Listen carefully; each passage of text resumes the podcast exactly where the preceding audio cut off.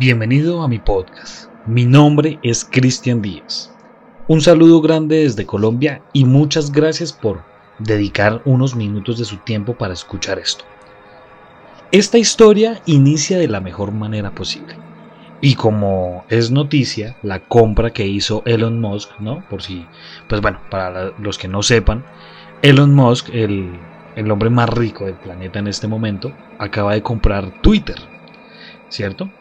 Y ahora muchos dirán, ¿qué tiene que ver la compra de Twitter con el título de este podcast? Bueno, para celebrar, esto lo, voy a decir en, en muchas comillas, para celebrar la compra de Twitter el día de hoy, yo les traigo aquí una historia extraída de esta red social que básicamente debo decir y debo ser sincero es que Twitter es un campo minado.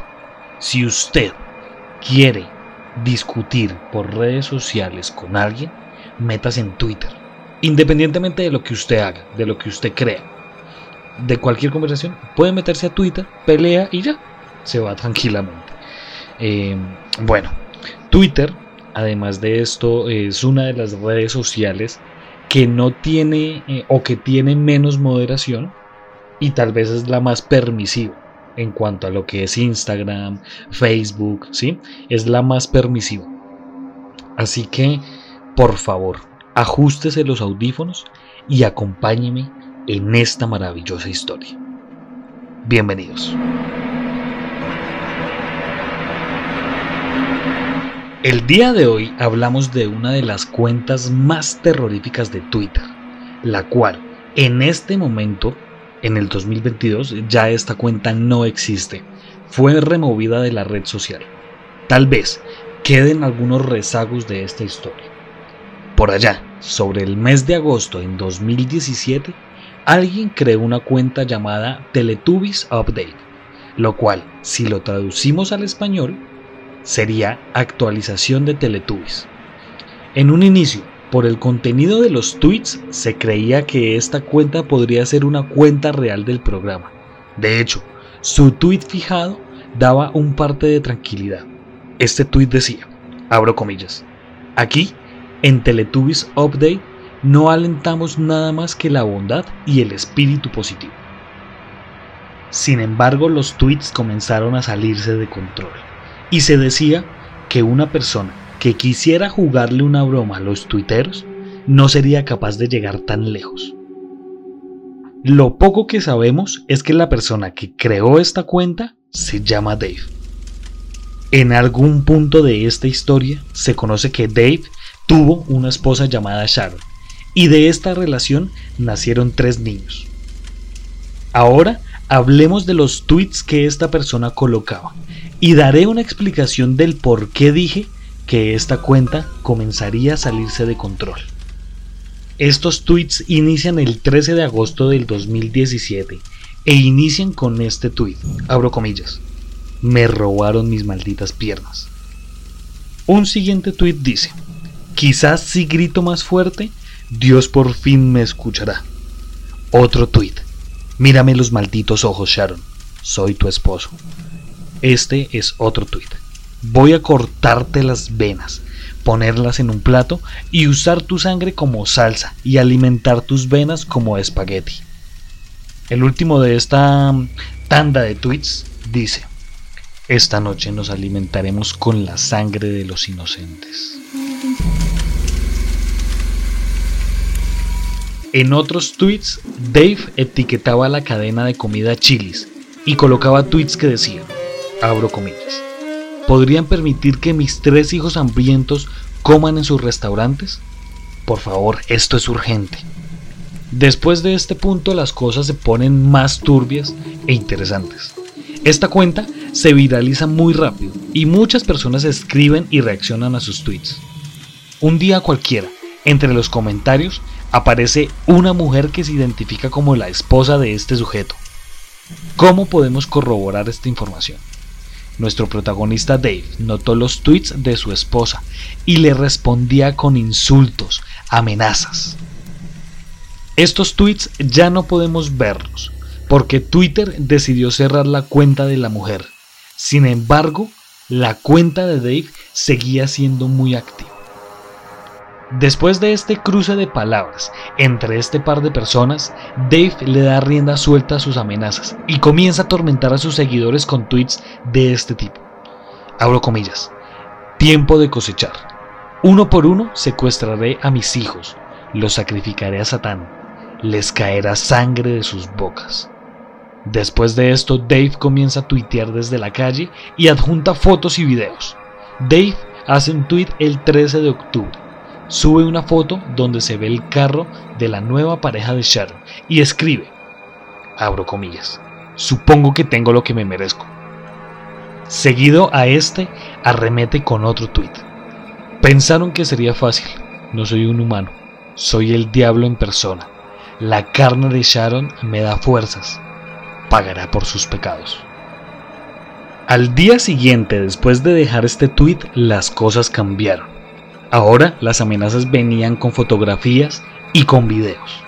Después de estos videos aparece un tuit en ruso que en su traducción dice, abro comillas, mañana al amanecer no voy a estar aquí. Paso seguido, Dave no vuelve a tuitear desde su cuenta. Después de esto, Dave comienza a tuitear desde la cuenta de Sharon y sube mensajes y fotos desde la misma casa de Sharon. Como dato adicional, el 15 de octubre Dave sube una foto donde hay un muñeco dibujado y en la hoja dice, Nunca me encontrarán. Esto fue después de subir las fotos en casa de Sharon y mucho antes de que Twitter le cerrara la cuenta. En el tintero nos queda solo preguntarnos, ¿Dave cumplió las amenazas que le hizo a su ex esposa y a sus hijos?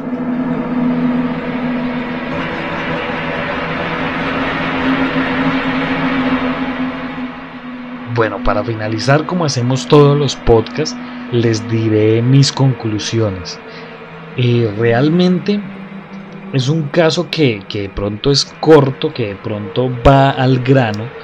Sin embargo, sí es un caso que personas que tal vez los, lo vivimos en su momento y lo, conocemos desde, su, desde su época, desde su momento, sí fue un caso que perturbó bastante eh, bastante la gente que, seguíamos esa cuenta en Twitter.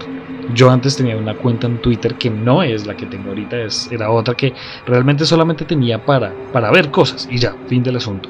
Después, esto, esta, esta cuenta es, yo debo ser sincero, yo no vi todo esto hasta el final, después todo esto lo encontré en Reddit, que también, pues bueno, para los que no saben es otra red social que es un poco más, entre comillas, más extraña pero pues igual es como cualquier normal, eh, cualquier red social, perdón, red social normal. Ahora, yo tengo algo muy en claro y es que yo sí digo una cosa, que en estos casos que hemos manejado durante, todo este, durante todo este tiempo, eh, son cosas que, que realmente, pucha, son muy difíciles de manejar. Yo sí le tengo más miedo a una situación de estas que en la actualidad se está dando mucho, porque Ahorita hay mucho acoso, más que todas las mujeres. Bueno, acá en este caso también se da ¿no? un acoso a una mujer, pero en estas épocas es un caso. Eh, en estas épocas, perdón, son casos que destruyen más a la mujer.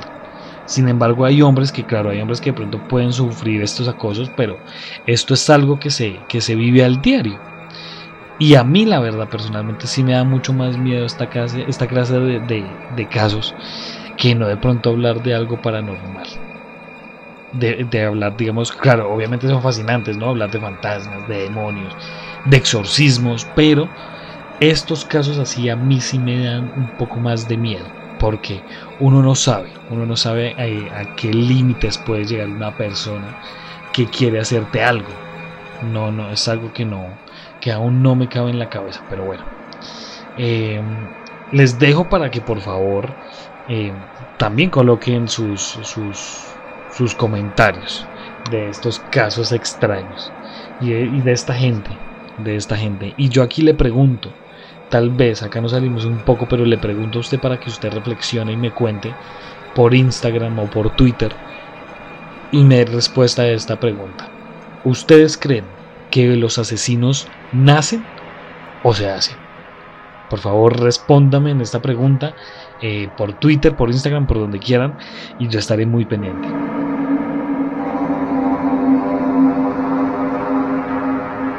Muchas gracias por escuchar este podcast. Si usted quiere ser parte de esta comunidad, síganos en Instagram como arroba Colombia Paranormal Podcast y en mi cuenta de Twitter, arroba x-cristian con doble n al final. Allí puede estar al tanto de todo nuestro contenido, ya sea el podcast de Colombia Paranormal o el podcast de la opinión que nadie pidió. En este segundo podcast vamos a traer invitados espectaculares que nos van a hablar de muchos temas, temas paranormales, temas de, de lo que está sucediendo al diario, mejor dicho, temas que ustedes no se pueden perder. No lo olviden, la opinión que nadie pidió. Muchas gracias. Nos estaremos encontrando en otro caso misterioso de la Colombia paranormal.